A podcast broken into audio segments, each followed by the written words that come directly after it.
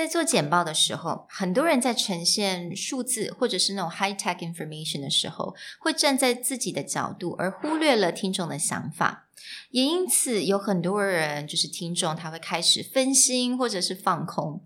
那今天的单元来教大家该怎么把这些比较干、比较 dry 的 information 变得更有意义呢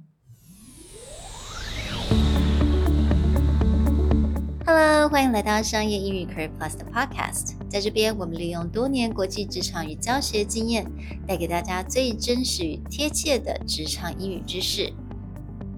Hi, I'm Sherry, founder of Executive Plus. As a language trainer and certified coach, I've trained hundreds of managers from Fortune 500 companies such as Dior, Google, and Deloitte & Touche. And I'm Nick, Director of Communication Strategy at Presentality. I've helped startups raise millions of US dollars in funding and trained executives of publicly listed companies to present on the global stage.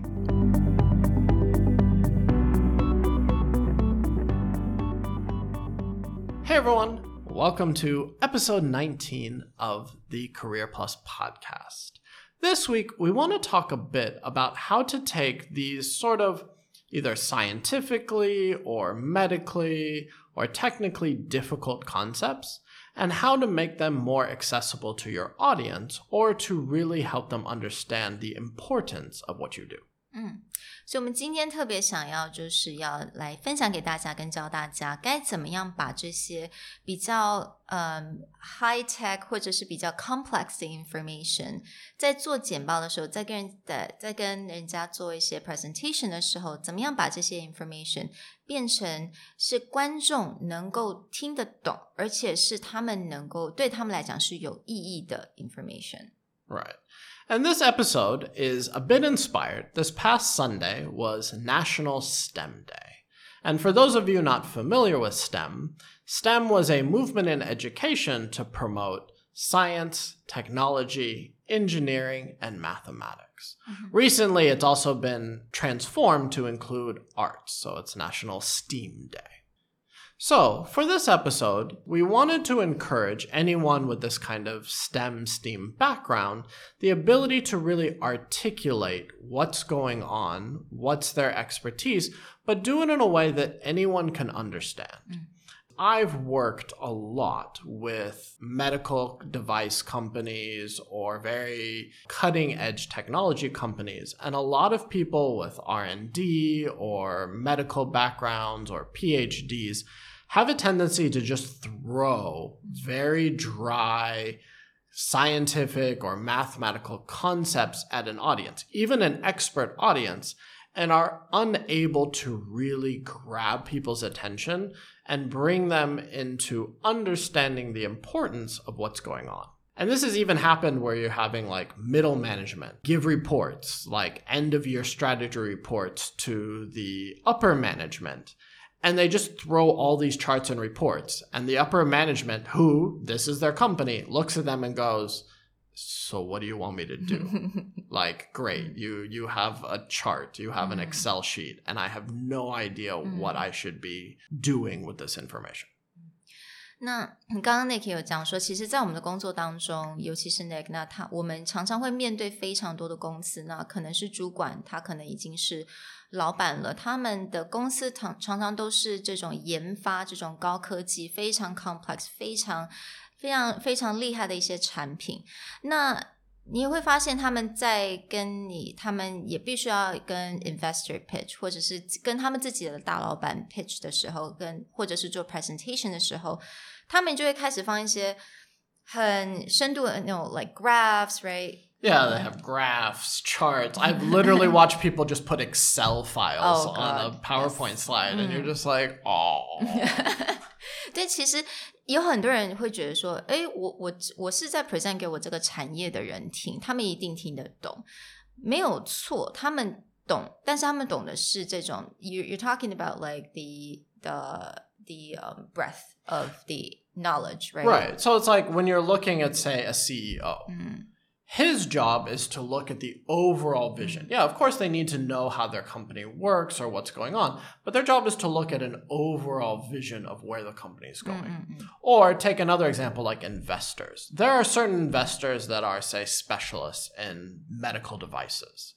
And so a lot of doctors will go, oh, no, it's fine. The investor knows what I'm talking about. But again, their job is to understand the entire mm. landscape of what's happening mm. in medical innovation. If your innovation is really that innovative or your mm-hmm. idea is really that cutting edge, they should never have as deep a knowledge as you. right. So it still becomes up to you to explain to them what does it mean Right. and in a way that they can quickly grasp. You know, whether it comes to an investor or a lot of times people know with their boss, patience and time is not something they have a lot of. Mm. 所以第一个，他们对于你的工作上面，他们可能对于你的这个广，他们了解这个这些知识，但是他不可能会跟你了解的那种深度是一样，是不可能的嘛。你一定是你这工作上面的 expert，所以 it's up to you if you want to really make this understandable for your audience, right?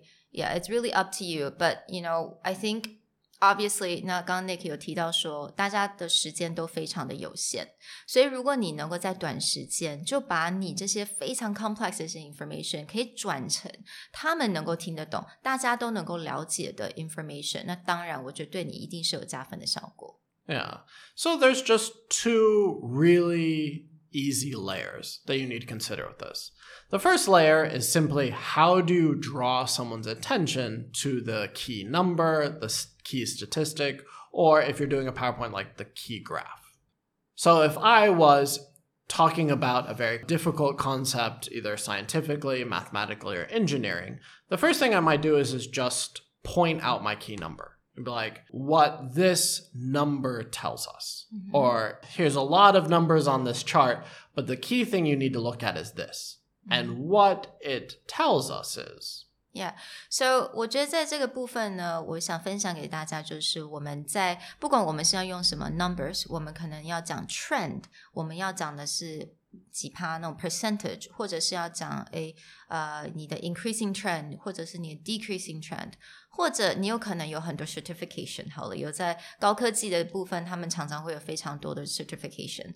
那这些所代表的到底是什么？所以你就可以用语言上面，你可以说，you know what this number represents is that. So what this trend tells us is that.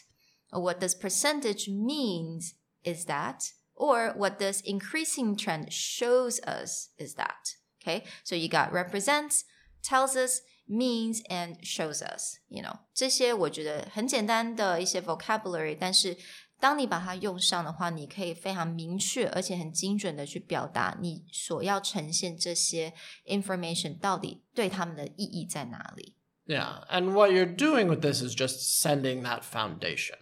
This is the key number. And this happens to me all the time where it's like, I remember one of the first companies that I worked with was a liquid biopsy company. Mm-hmm. And what they did was like there was only five, less than five companies in the world who were building this technology. And they gave a 45 minute presentation. Mm-hmm. And at the end of it, my business partners, I looked at them and go, So what do you do? 45 minutes. Yeah, after. 45 minutes later, we're just like, I, I learned more about like statistics and sensitivity and specificity. All these terms were just like, oh, what? And when it came down to really working them, is, is it came down to one statistic. Mm. And the statistic was 45%. There was just one random slide where they had shoved this 45% cancer detection success like into a corner. Mm. And I had to ask them, I was like, so what what does that mean? Mm. Like that doesn't that doesn't sound good. If you were like, we have a 45%, like we have less than a half a chance to detect cancer. And it was through a discussion that they said, okay, this is actually really good, and here's why. What this number represents is our average ability to detect cancer from stage one to stage 4 mm-hmm. And they said, at stage one, we have a 15% chance to detect cancer. And again, I had asked them, "Is like that sounds bad. If someone was like, Yeah. my brand new cutting edge technology can only detect at 15%, and they said the industry standard at stage one or pre stage one is 3%. Hmm, okay. So when you do the comparison right away, 15% sounds pretty darn good. Yeah. So it's like when you say the industry standard is 3% and we hmm. can detect at 15%, that sounds amazing. Hmm. But what it took was is they really had to explain what's the context of this number. Right? It's not just oh everyone understands that 15% at stage 1 is amazing. Mm-hmm. Yeah. Maybe an oncology specialist will know that difference. But if you're talking to non oncology specialists or mm-hmm. non medical experts, it could have ten- taken 10 seconds. We go, with our technology, mm-hmm. we are able to detect at 15%, whereas the industry standard at this stage is 3. So that's the most important sentence right there. Right. Yeah And and it's it's really it's again, what does this number mean? Mhm. What is the context for that? 所以真的，我们刚刚所讲的，真的，当你要讲一个 percentage，十五趴好了，十五趴听起来好或者是不好，这个是听众没有办法去了解的。就算他可能对于你的这个产业稍微有一些知呃了解，但是还是你还是需要花一些时间去 explain 这个 context，这个十五趴代表是什么？那如果你的竞争对手都是三趴好了，他们三趴的 detect detection rate，那你十五趴当然就是 way way above the standard。Right, so this is something that is the context. 那你这个部分就是要靠你来去解释给大家听。 Yeah, and this also happens, let's say, in the manufacturing industry when you're talking about yield rates, which means how of you know if we make a thousand pieces, how many of them are NG, how many of them are defective, and giving people a context of how that works because every industry is different. Yes. The clothing yield rate versus for material or fabric is very different than, say, the motherboard or semiconductor yield rate. So even though you know these numbers, always giving someone a clear baseline. Hmm. Or let's say I'm presenting internally into my company.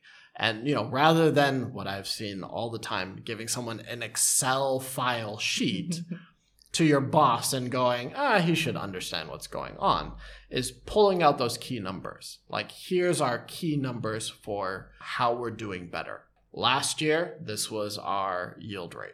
This year, this is our yield rate. Or our defect rate has gone down. And what does this mean? Or what did we do to get that? 嗯，所以真的要 avoid 就是把整个的 Excel spreadsheet 就放在你的 PowerPoint 上面，因为其实这样子大家没有办法马上看到你想要呈现的是什么。 Yeah, so bringing attention to those key numbers. This is all that first layer. 嗯哼， Now, the second layer of making information accessible or interesting is usually how do you give some kind of metaphor or how do you connect it to something in someone's brain? And this is where you can have a lot more fun with numbers because this is where you get to tell stories. It is. I think it, it is a bit more challenging, but I think any good, I would say, any good math teachers, Yes. any good math teachers would be able to do this. You know, for me, when I was at school, I definitely struggled with math, Mhm. but you know, sometimes you would come across you know a certain instructor they're just so passionate about their work they're able to turn math into something so easy to understand by telling stories Yeah. Yeah. And this is true for any subject. Like for me, it was history. I think most people in Taiwan hate history. Mm. And it's because they probably went to a classroom where their teacher said, important day, one, two, three, four, five, six. Person A did what? Person B did what? And it's just this list of facts. Mm-hmm. But when I had a professor in college who would literally just tell these intricate, amazing stories that like would start in Europe and end up in Asia and blah blah, and it would just become enthralling. Mm-hmm. And so this is something you can do. It's like any kind of information, no matter how complex or how dry, mm-hmm. when tied into like a story or specifically for this case metaphors, it mm-hmm. becomes so much easier to digest and so much more interesting. Hmm. 所以其实你不管是多么的干的知识，或多么 complex、多么 difficult 的一些 information，如果你用 metaphor，就是我们的比喻， 其实你会把这个东西变成更能够让人家接受度会提高。So I think Nick, you have some really good examples to tell us about these metaphors. Yeah. right? If anyone wants to see metaphors or really complex ideas turned into great stories, go watch a TED talk by Hans Rosling. Mhm. Hans, H A N S, Rosling, R O S L I N G. Mm.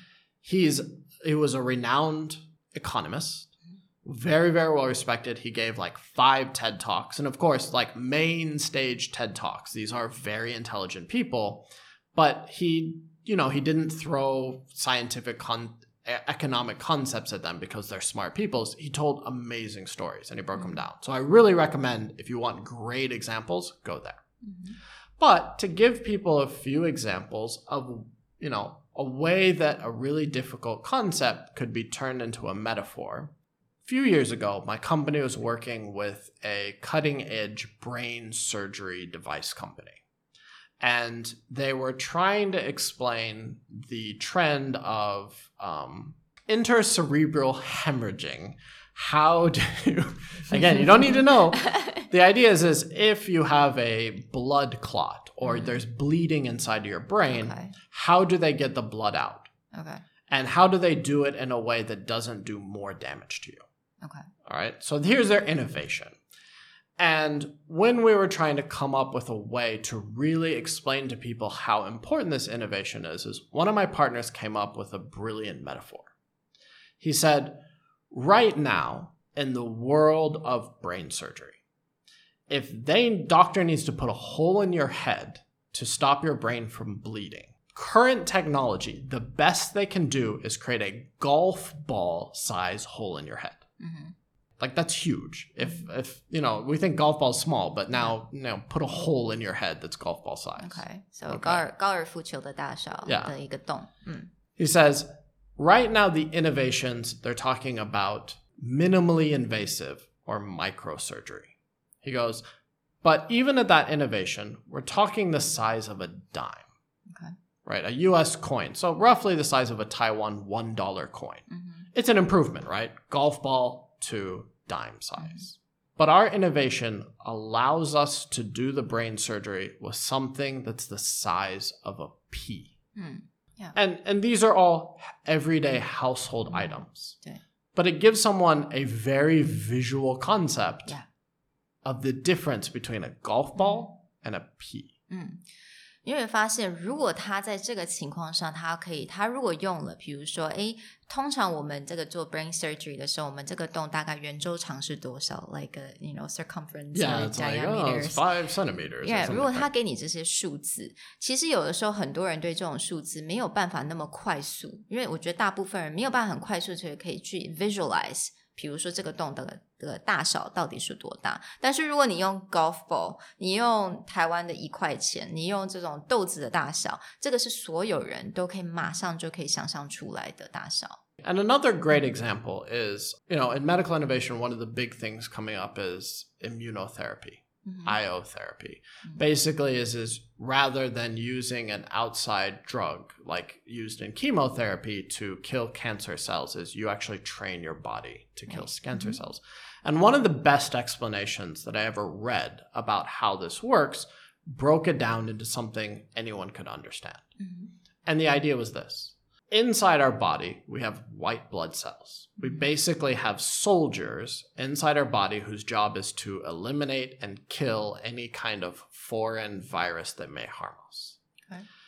What cancer cells are able to do is, is they're able to disguise themselves from our white blood cells. They Mhm. basically have camouflage. And so the way that we handle cancer now is is we hire outside foreign mercenary soldiers through chemotherapy or any other kind of treatment and we put them in our body to do the fighting. Mhm. The promise of immunotherapy is you don't bring foreign soldiers into your body is is you actually bring trainers in who can come in and train the soldiers in your body to recognize the disguised spies. Mhm. So I think immediately I can start picturing, you know, those white blood cells, what it looks like, Yeah. and the trainers, they're right there, you know, helping them. like recognize spot, right? yeah. And so, yes, of course, it's far more scientifically complex about Mm. how we do the training, but it gives you a really good baseline.